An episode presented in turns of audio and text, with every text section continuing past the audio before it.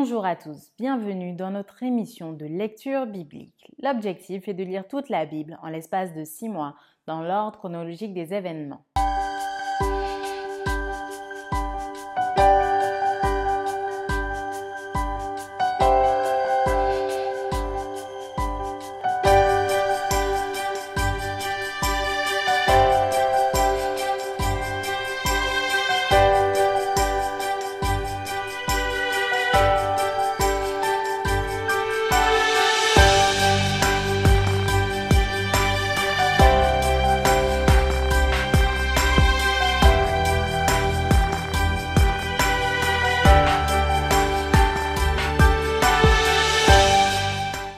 Cette émission vous est proposée par l'Église adventiste du 7e jour d'Évry. Si vous voulez suivre ce plan, vous pouvez cliquer sur le lien dans la description. N'hésitez pas à vous abonner à notre chaîne Évry Adventiste afin de recevoir toutes les nouvelles vidéos de lecture. Restez jusqu'à la fin car nous vous proposerons une méditation concernant le texte du jour. Et n'hésitez pas à poser toutes vos questions dans les commentaires. Aujourd'hui, nous lirons le livre de 2 Corinthiens du chapitre 1er à 9 2 Corinthiens chapitre 1 Paul, apôtre de Jésus-Christ, par la volonté de Dieu, et le frère Timothée à l'Église de Dieu qui est à Corinthe, et à tous les saints qui sont dans toute l'Achaïe. Que la grâce et la paix vous soient données de la part de Dieu, notre Père et du Seigneur Jésus-Christ. Béni soit Dieu, le Père de notre Seigneur Jésus-Christ, le Père des miséricordes et le Dieu de toute consolation, qui nous console dans toutes nos afflictions, afin que par la consolation dont nous sommes l'objet de la part de Dieu, nous puissions consoler ceux qui se trouvent dans quelque affliction. Car de même que les souffrances de Christ abondent en nous, de même notre consolation abonde par Christ. Si nous sommes affligés, c'est pour votre consolation et pour votre salut. Si nous sommes consolés, c'est pour votre consolation qui se réalise par la patience à supporter les mêmes souffrances que nous endurons. Et notre espérance à votre égard est ferme, parce que nous savons que si vous avez part aux souffrances, vous avez part aussi à la consolation. Nous ne voulons pas, en effet, vous laisser ignorer, frères, au sujet de la tribulation qui nous est survenue en Asie, que nous avons été excessivement accablés au-delà de nos forces, de telle sorte que nous désespérions même de conserver la vie. Et nous regardions comme certains notre arrêt de mort afin de ne pas placer notre confiance en nous-mêmes, mais de la placer en Dieu qui ressuscite les morts. C'est lui qui nous a délivrés et qui nous délivrera d'une telle mort, lui de qui nous espérons qu'il nous délivrera encore vous-mêmes aussi nous assistants de vos prières, afin que la grâce obtenue pour nous par plusieurs soit pour plusieurs une occasion de rendre grâce à notre sujet. Car ce qui fait notre gloire, c'est ce témoignage de notre conscience que nous nous sommes conduits dans le monde et surtout à votre égard avec sainteté et pureté devant Dieu, non point avec une sagesse charnelle, mais avec la grâce de Dieu nous ne vous écrivons pas autre chose que ce que vous lisez et ce que vous reconnaissez. Et j'espère que vous le reconnaîtrez jusqu'à la fin, comme vous avez déjà reconnu en partie que nous sommes votre gloire, de même que vous serez aussi la nôtre au jour du Seigneur Jésus. Dans cette persuasion, je voulais aller d'abord vers vous afin que vous eussiez une double grâce je voulais passer chez vous pour me rendre en Macédoine, puis revenir de la Macédoine chez vous, et vous m'auriez fait accompagner en Judée. Est-ce que, en voulant cela, j'ai donc usé de légèreté? Ou bien mes résolutions sont-elles des résolutions selon la chair, de sorte qu'il y a en moi le oui et le non? Aussi vrai que Dieu est fidèle, la parole que nous vous avons adressée n'a pas été oui et non. Car le Fils de Dieu, Jésus-Christ, qui a été prêché par nous au milieu de vous, par moi et par Sylvain et par Timothée n'a pas été oui et non, mais c'est oui qui a été en lui. Car pour ce qui concerne toutes les promesses de Dieu, c'est en lui qu'est le oui. C'est pourquoi encore l'Amen par lui est prononcé par nous à la gloire de Dieu. Et celui qui nous a fermis avec vous en Christ et qui nous a oint, c'est Dieu, lequel nous a aussi marqués d'un sceau et a mis dans nos cœurs les arts de l'esprit. Or je prends Dieu à témoin sur mon âme que c'est pour vous épargner que je ne suis plus allé à Corinthe. Non pas que nous dominions sur votre foi, mais nous contribuons à votre joie, car vous êtes fermes dans la foi. 2 Corinthiens chapitre 2 Je résolus donc en moi-même de ne pas retourner chez vous dans la tristesse, car si je vous attriste, qui peut me réjouir sinon celui qui est attristé par moi? J'ai écrit comme je l'ai fait pour ne pas éprouver à mon arrivée de la tristesse de la part de ceux qui devaient me donner de la joie, ayant en vous tous cette confiance que ma joie est la vôtre à tous. C'est dans une grande affliction, le cœur angoissé et avec beaucoup de larmes, que je vous ai écrit, non pas afin que vous fussiez attristés, mais afin que vous connussiez l'amour extrême que j'ai pour vous. Si quelqu'un a été une cause de tristesse, ce n'est pas moi qui l'a attristé, c'est vous tous, du moins en partie, pour ne rien exagérer. Il suffit pour cet homme du châtiment qui lui a été infligé par le plus grand nombre, en sorte que vous devez bien plutôt lui pardonner le consoler, de peur qu'il ne soit accablé par une tristesse excessive. Je vous exhorte donc à faire acte de charité envers lui, car je vous ai écrit aussi dans le but de connaître, en vous mettant à l'épreuve, si vous êtes obéissant en toutes choses. Or, à qui vous pardonnez, je pardonne aussi. Et ce que j'ai pardonné, si j'ai pardonné quelque chose, c'est à cause de vous, en présence de Christ, afin de ne pas laisser à Satan l'avantage sur nous, car nous n'ignorons pas ses desseins. Au reste, lorsque je fus arrivé à Troas pour l'évangile de Christ, quoique le Seigneur m'y eût ouvert une porte, je n'eus point de repos d'esprit, parce que je ne trouvais pas Tite, mon frère. C'est pourquoi, ayant pris congé d'eux, je partis pour la Macédoine. Grâce soit rendue à Dieu, qui nous fait toujours triompher en Christ et qui répand par nous en tout lieu l'odeur de sa connaissance. Nous sommes en effet pour Dieu la bonne odeur de Christ parmi ceux qui sont sauvés et parmi ceux qui périssent. Aux uns une odeur de mort donnant la mort, aux autres une odeur de vie donnant la vie. Et qui est suffisant pour ces choses? Car nous ne falsifions point la parole de Dieu comme font plusieurs, mais c'est avec sincérité, mais c'est de la part de Dieu que nous parlons en Christ devant Dieu. 2 Corinthiens chapitre 3 Commençons-nous de nouveau à nous recommander nous-mêmes Ou avons-nous besoin, comme quelques-uns, de lettres de recommandation auprès de vous ou de votre part? C'est vous qui êtes notre lettre écrite dans nos cœurs, connue et lue de tous les hommes. Vous êtes manifestement une lettre de Christ écrite par notre ministère, non avec de l'encre, mais avec l'Esprit du Dieu vivant, non sur des tables de pierre, mais sur des tables de chair, sur les cœurs.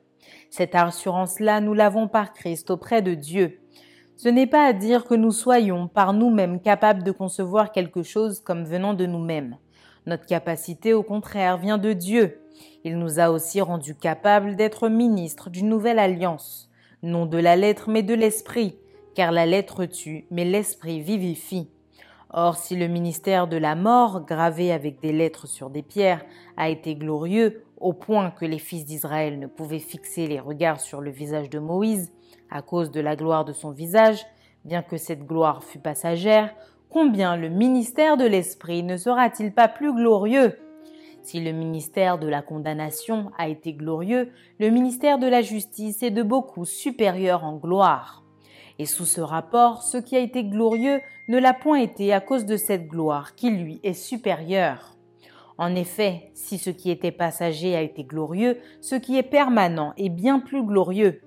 Ayons donc cette espérance. Nous usons d'une grande liberté et nous ne faisons pas comme Moïse qui mettait un voile sur son visage pour que les fils d'Israël ne fixassent pas les regards sur la fin de ce qui était passager. Mais ils sont devenus durs d'entendement car jusqu'à ce jour le même voile demeure quand ils font la lecture de l'Ancien Testament et ils ne se lèvent pas, parce que c'est en Christ qu'il disparaît. Jusqu'à ce jour, quand on lit Moïse, un voile est jeté sur leur cœur, mais lorsque les cœurs se convertissent au Seigneur, le voile est ôté. Or le Seigneur c'est l'Esprit, et là où est l'Esprit du Seigneur, là est la liberté. Nous tous qui, le visage découvert, contemplons comme dans un miroir la gloire du Seigneur, nous sommes transformés en la même image de gloire en gloire, comme par le Seigneur, l'Esprit. 2 Corinthiens, chapitre 4. C'est pourquoi, ayant ce ministère, selon la miséricorde qui nous a été faite, nous ne perdons pas courage. Nous rejetons les choses honteuses qui se font en secret, nous n'avons point une conduite astucieuse et nous n'altérons point la parole de Dieu mais en publiant la vérité, nous nous recommandons à toute conscience d'homme devant Dieu. Si notre évangile est encore voilé, il est voilé pour ceux qui périssent. pour les incrédules dont le Dieu de ce siècle a aveuglé l'intelligence, afin qu'ils ne vissent pas briller la splendeur de l'Évangile de la gloire de Christ, qui est l'image de Dieu. Nous ne nous prêchons pas nous-mêmes, c'est Jésus-Christ, le Seigneur, que nous prêchons, et nous nous disons vos serviteurs à cause de Jésus. Car Dieu qui a dit La lumière brillera du sein des ténèbres, a fait briller la lumière dans nos cœurs pour faire resplendir la connaissance de la gloire de Dieu sur la face de Christ. Nous portons ce trésor dans des vases de terre afin que cette grande puissance soit attribuée à Dieu et non pas à nous. Nous sommes pressés de toute manière mais non réduits à l'extrémité dans la détresse, mais non dans le désespoir, persécutés, mais non abandonnés, abattus, mais non perdus, portant toujours avec nous dans notre corps la mort de Jésus, afin que la vie de Jésus soit aussi manifestée dans notre corps. Car nous qui vivons, nous sommes sans cesse livrés à la mort à cause de Jésus, afin que la vie de Jésus soit aussi manifestée dans notre chair mortelle. Ainsi la mort agit en nous et la vie agit en vous. Et comme nous avons le même esprit de foi qui est exprimé dans cette parole de l'Écriture, j'ai cru, c'est pourquoi j'ai parlé. Nous aussi nous croyons et c'est pour cela que nous parlons, sachant que celui qui a ressuscité le Seigneur Jésus nous ressuscitera aussi avec Jésus et nous fera paraître avec vous en sa présence. Car tout cela arrive à cause de vous afin que la grâce en se multipliant fasse abonder à la gloire de Dieu les actions de grâce d'un plus grand nombre. C'est pourquoi nous ne perdons pas courage, et lors même que notre homme extérieur se détruit, notre homme intérieur se renouvelle de jour en jour car nos légères afflictions du moment présent produisent pour nous, au-delà de toute mesure, un poids éternel de gloire parce que nous regardons non point aux choses visibles, mais à celles qui sont invisibles, car les choses visibles sont passagères et les invisibles sont éternelles. 2 Corinthiens chapitre 5 nous savons en effet que si cette tente où nous habitons sur la terre est détruite, nous avons dans le ciel un édifice qui est l'ouvrage de Dieu, une demeure éternelle qui n'a pas été faite de main d'homme. Aussi nous gémissons dans cette tente, désirant revêtir notre domicile céleste, si du moins nous sommes trouvés vêtus et non pas nus. Car tandis que nous sommes dans cette tente, nous gémissons accablés parce que nous voulons non pas nous dépouiller, mais nous revêtir afin que ce qui est mortel soit englouti par la vie. Et celui qui nous a formés pour cela, c'est Dieu qui nous a donné les arts de l'esprit. Nous sommes donc toujours pleins de confiance et nous savons qu'en demeurant dans ce corps, nous demeurons loin du Seigneur. Car nous marchons par la foi et non par la vue. Nous sommes pleins de confiance et nous aimons mieux quitter ce corps et demeurer auprès du Seigneur. C'est pour cela aussi que nous nous efforçons de lui être agréables, soit que nous demeurions dans ce corps, soit que nous le quittions. Car il nous faut tous comparaître devant le tribunal de Christ afin que chacun reçoive selon le bien ou le mal qu'il aura fait étant dans son corps. Connaissant donc la crainte du Seigneur, nous cherchons à convaincre les hommes. Dieu nous connaît et j'espère que dans vos consciences, vous nous connaissez aussi. Nous ne nous recommandons pas de nouveau nous-mêmes auprès de vous, mais nous vous donnons occasion de vous glorifier à notre sujet afin que vous puissiez répondre à ceux qui tirent gloire de ce qui est dans les apparences et non dans le cœur. En effet, si je suis hors de sens, c'est pour Dieu. Si je suis de bon sens, c'est pour vous. Car l'amour de Christ nous presse, parce que nous estimons que si un seul est mort pour tous, tous donc sont morts, et qu'il est mort pour tous, afin que ceux qui vivent ne vivent plus pour eux-mêmes, mais pour celui qui est mort et ressuscité pour eux. Ainsi dès maintenant, nous ne connaissons personne selon la chair, et si nous avons connu Christ selon la chair, maintenant nous ne le connaissons plus de cette manière. Si quelqu'un est en Christ, il est une nouvelle créature, les choses anciennes sont passées, voici toutes choses sont devenues nouvelles. Et tout cela vient de Dieu qui nous a réconciliés avec lui par Christ et qui nous a donné le ministère de la réconciliation. Car Dieu était en Christ, réconciliant le monde avec lui-même, en n'imputant point aux hommes leurs offenses, et il a mis en nous la parole de la réconciliation. Nous faisons donc les fonctions d'ambassadeurs pour Christ, comme si Dieu exhortait par nous, nous vous en supplions au nom de Christ, soyez réconciliés avec Dieu. Celui qui n'a point connu le péché, il l'a fait devenir péché pour nous, afin que nous devenions en lui justice de Dieu. 2 Corinthiens chapitre 6 Puisque nous travaillons avec Dieu, nous vous exhortons à ne pas recevoir la grâce de Dieu en vain, car il dit, Au temps favorable, je t'ai exaucé, au jour du salut, je t'ai secouru. Voici maintenant le temps favorable, voici maintenant le jour du salut. Nous ne donnons aucun sujet de scandale en quoi que ce soit afin que le ministère ne soit pas un objet de blâme.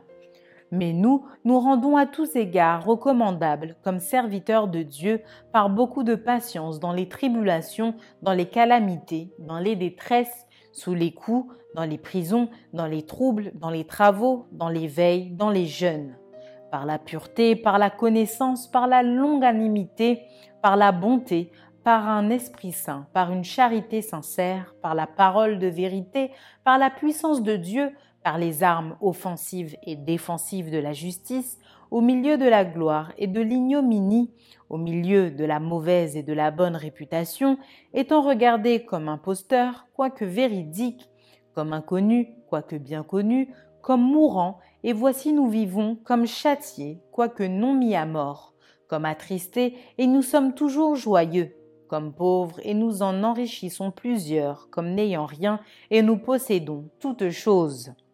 Notre bouche s'est ouverte pour vous, Corinthiens, notre cœur s'est élargi. Vous n'êtes point à l'étroit dedans de nous, mais vos entrailles se sont rétrécies. Rendez-nous l'appareil, je vous parle comme à mes enfants. Élargissez vous aussi.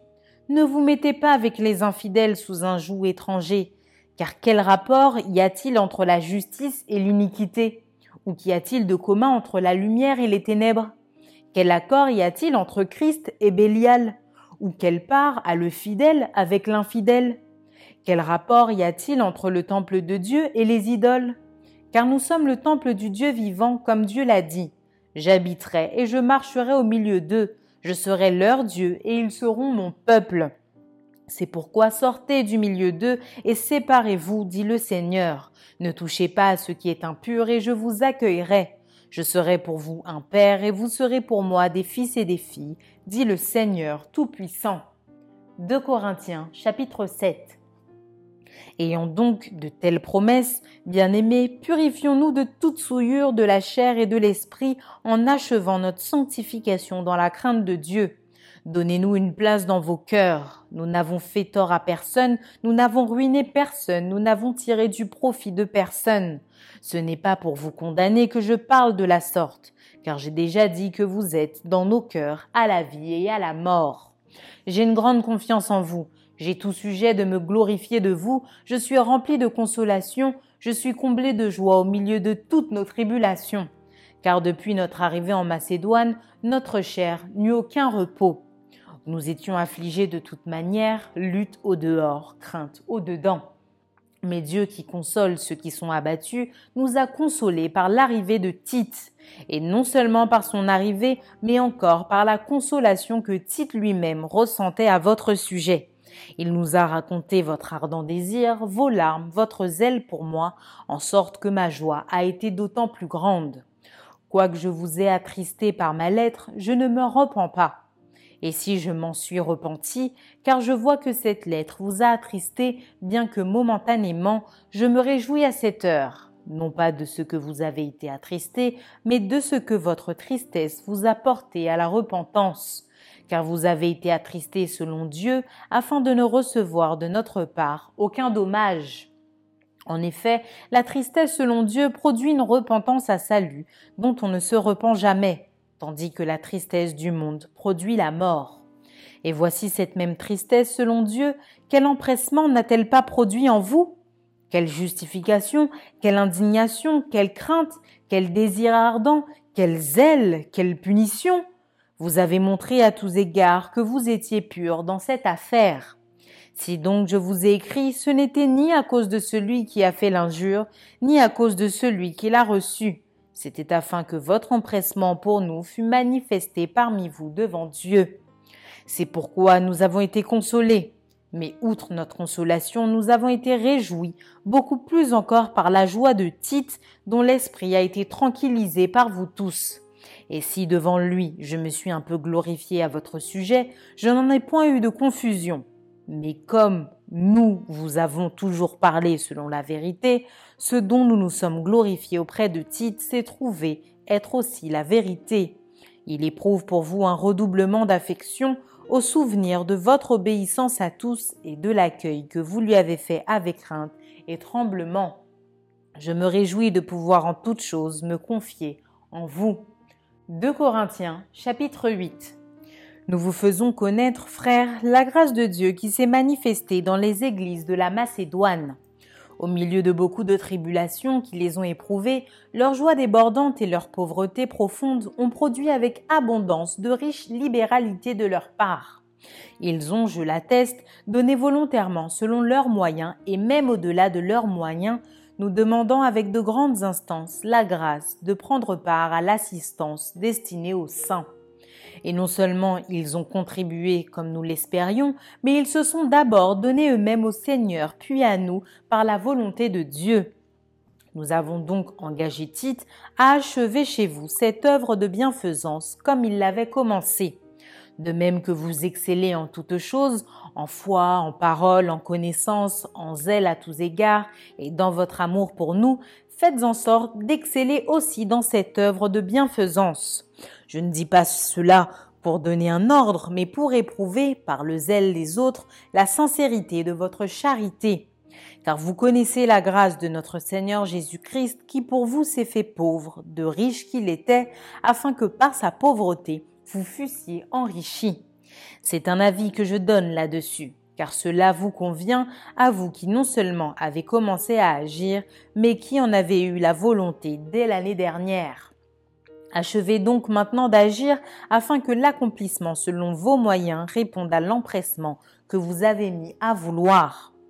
La bonne volonté, quand elle existe, est agréable en raison de ce qu'elle peut avoir à sa disposition et non de ce qu'elle n'a pas car il s'agit non de vous exposer à la détresse pour soulager les autres, mais de suivre une règle d'égalité.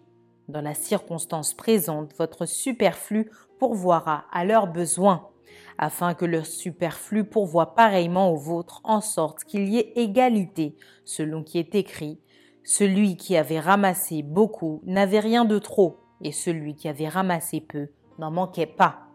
Grâce soit rendue à Dieu de ce qu'il a mis dans le cœur de Tite le même empressement pour vous, car il a accueilli notre demande et c'est avec un nouveau zèle et de son plein gré qu'il part pour aller chez vous. Nous envoyons avec lui le frère dont la louange en ce qui concerne l'Évangile est répandue dans toutes les églises, et qui, de plus, a été choisi par les églises pour être notre compagnon de voyage dans cette œuvre de bienfaisance nous accomplissons à la gloire du Seigneur même et en témoignage de notre bonne volonté. Nous agissons ainsi afin que personne ne nous blâme au sujet de cette abondante collecte à laquelle nous donnons nos soins, car nous recherchons ce qui est bien, non seulement devant le Seigneur, mais aussi devant les hommes. Nous envoyons avec eux notre frère dont nous avons souvent éprouvé le zèle dans beaucoup d'occasions et qui en montre encore cette fois à cause de sa grande confiance en vous. Ainsi, pour ce qui est de Tite, il est notre associé et notre compagnon d'œuvre auprès de vous. Et pour ce qui est de nos frères, ils sont les envoyés des églises, la gloire de Christ. Donnez-leur donc à la face des églises la preuve de votre charité et montrez-leur que nous avons sujet de nous glorifier de vous. 2 Corinthiens chapitre 9 il est superflu que je vous écrive touchant l'assistance destinée aux saints. Je connais en effet votre bonne volonté dont je me glorifie pour vous auprès des Macédoniens en déclarant que l'Achaïe est prête depuis l'année dernière et ce zèle de votre part a stimulé le plus grand nombre. J'envoie les frères afin que l'éloge que nous avons fait de vous ne soit pas réduit à néant sur ce point-là et que vous soyez prêts, comme je l'ai dit. Je ne voudrais pas, si les Macédoniens m'accompagnent et ne vous trouvent pas prêts, que cette assurance tourne à notre confusion pour ne pas dire à la vôtre. J'ai donc jugé nécessaire d'inviter les frères à se rendre auparavant chez vous et à s'occuper de votre libéralité déjà promise afin qu'elle soit prête, de manière à être une libéralité et non un acte d'avarice. Sachez-le, celui qui sème peu moissonnera peu, et celui qui sème abondamment moissonnera abondamment. Que chacun donne comme il l'a résolu en son cœur, sans tristesse ni contrainte, car Dieu aime celui qui donne avec joie. Et Dieu peut vous combler de toutes sortes de grâces, afin que, possédant toujours en toutes choses de quoi satisfaire à tous vos besoins, vous ayez encore en abondance pour toute bonne œuvre, selon qu'il est écrit. Il a fait des largesses, il a donné aux indigents, sa justice subsiste à jamais. Celui qui fournit de la semence au semeur et du pain pour sa nourriture vous fournira et vous multipliera la semence et l'augmentera les fruits de votre justice.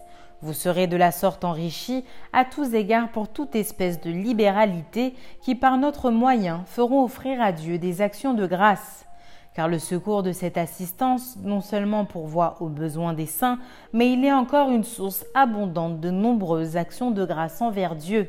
En considération de ce secours dont ils font l'expérience, ils glorifient Dieu de votre obéissance dans la profession de l'évangile de Christ et de la libéralité de vos dons envers eux et envers tous.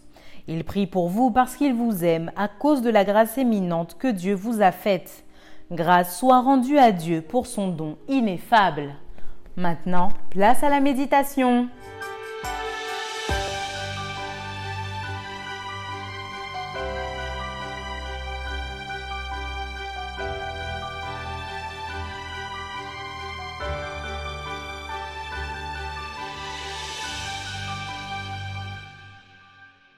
Bonjour chers amis internautes. Aujourd'hui, nous allons nous arrêter sur l'épître de Paul aux Corinthiens.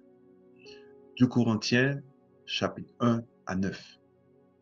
Vous savez, il y a tellement d'enseignements dans ces chapitres qu'il m'a paru bon de m'arrêter avec vous sur, en fait, le chapitre 5 euh, et au verset 17.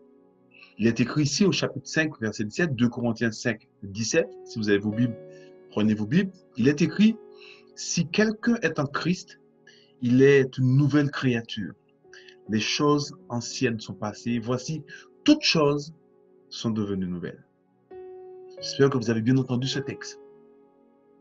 Si quelqu'un est en Christ, les choses anciennes sont passées. Toutes choses sont devenues nouvelles.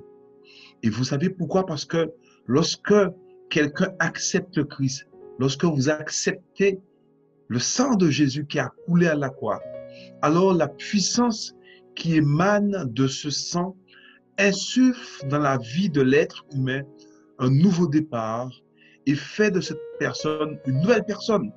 Euh, cette personne a de nouvelles manières de vivre et de bonnes manières de vivre. Et sinon, vous devez vous rappeler que si quelqu'un déclare avoir accepté Jésus, avoir du moins accepté le sang puissant de Jésus, alors les choses doivent changer dans sa vie. Car en effet, la puissance qui vient du sang de Jésus donne de suite la victoire sur le péché. La puissance du sang de Jésus régénère la vie des hommes et des femmes qui l'ont accepté. La puissance du sang de Jésus transforme automatiquement, en tous les cas, dans la vie de l'être, transforme cette personne à l'image de Jésus. En effet, grâce à cette relation intime, cette relation particulière avec Jésus, alors on arrive à mettre de côté les choses anciennes, c'est-à-dire les mauvais traits de caractère, la médisance par exemple, la suspicion, la débauche, la cupidité, etc. En clair, chers amis internet, si quelqu'un dit qu'il est en Christ, et donc avoir accepté le sang de Jésus. Et que si sa vie n'est pas régénérée, et que cette personne n'a pas pris au nouveau départ, et que les choses anciennes sont encore dans la vie de cette personne, alors vous devez être certain que cette personne n'a pas réellement accepté le sang de Jésus. En effet, je veux que vous compreniez la raison d'être, d'être en Christ ou d'accepter le sang puissant de Jésus, c'est de produire en nous un renouveau, un changement radical, de telle sorte que cette personne est totalement habitée par les sentiments qui étaient en Jésus-Christ. Sinon, quelqu'un qui est en Christ devient une personne aimable, une personne tolérante, une personne patiente, une personne qui se maîtrise, quelqu'un qui aime les autres. Par conséquent, cette relation avec Jésus fait de cette personne un homme ou une femme selon le cœur de Dieu. Oui, c'est ça la vraie bénédiction de Dieu. La bénédiction de Dieu pour ceux et celles qui affirment être en Jésus-Christ. Merci d'avoir partagé cette lecture avec nous. Je vous donne rendez-vous demain, si Dieu veut, pour un nouvel épisode.